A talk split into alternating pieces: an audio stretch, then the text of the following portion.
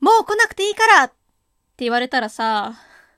誰だって泣いちゃうでしょう。ラジオ始めたいと思います。と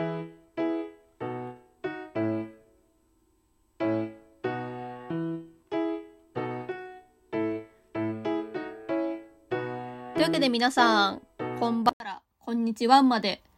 空犬と申します。突然ですが皆さん、夢って見ますか？あの、ドリームの方じゃなくて、スリーピングしてる時に見るやつです。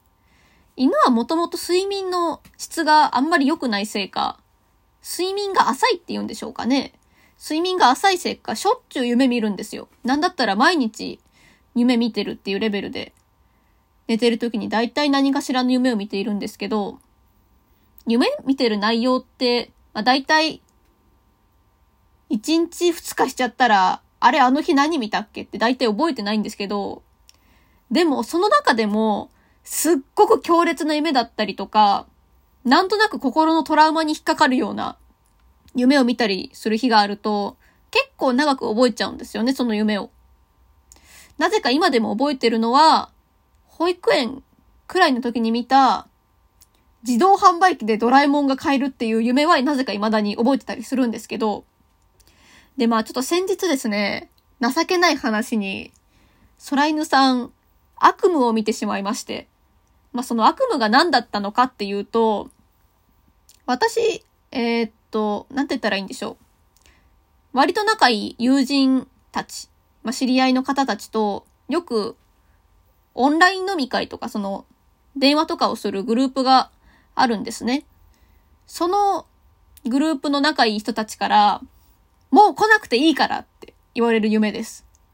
まあ、これだけ聞くと、めちゃめちゃ白状な夢見てるじゃんって思われるかもしれないんですけど、まあ、ちゃんと詳細がありまして、まあ、ちょっと夢なんで、急に話が飛んだりとか、展開が急に180度変わったりするんですけど、なんだったかな？確か、確かね、実質の、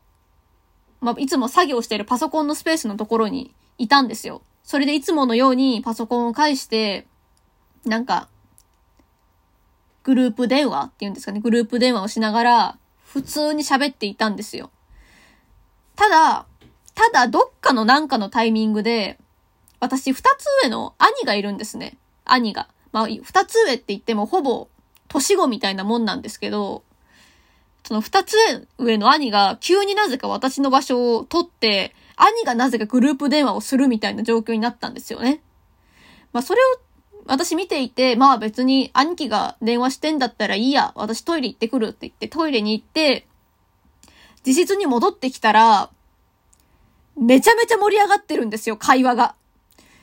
なんだったら普段私が会話をするよりもすげえ面白いみたいな感じの雰囲気がすごく伝わってくるんですよ。いや、なんだよ、それすごい面白いじゃないですかあはは、あはは、みたいな感じでやってるのがすごい見てわかるんですよ。で、まあ、兄もね、私が言うとなんかブラコンみたいになっちゃうけど、まあ、変な人たちすごい面白いっていうかなんかよくわかんないんですけど、まあ、変な人なんですよ。だから、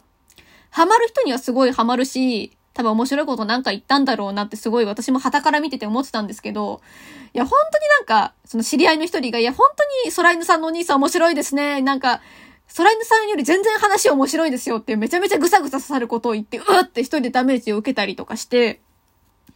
でね、私は入ることもできず、ただ、そばから傍観することしかできなかったんですけど、それでね、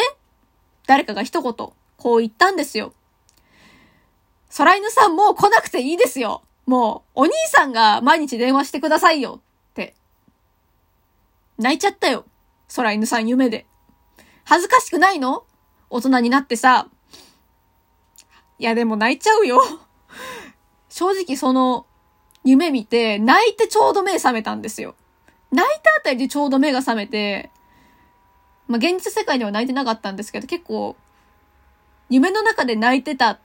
ていう行為をしたせいで、めちゃめちゃ疲れてるし、なんだったら低気圧で体もだるいし、正直本調子じゃなかった。コンディションとしてはめちゃめちゃ最悪な状態で起きたんですよ。で、今日一日そのことがずっと頭の中に引っかかってて。別に兄が悪いわけでもないし、その友人たちが悪いわけでもないんですよ。勝手にその夢を見て私が悪いんですけど、でもやっぱり、やっぱりでも、いやもう、空犬さん来なくていいからって言われたら、泣いちゃうよ多分リアルでやられたらね、本気で泣く自信がありますね。っていう、ちょっと、しょうもない悪夢を見たっていうご報告でした。皆さんは夢とか見ますかね？もしなんか変わった夢を見たよっていうお知らせとかお話があったら、お気軽にお便りに送ってくださるととても嬉しいです。というわけで今回の放送はこの辺で終わりたいと思います。ここまでのお相手は、枕は、イケアで買ったサメのぬいぐるみを使っている空犬がお送りいたしました。バイバーイ。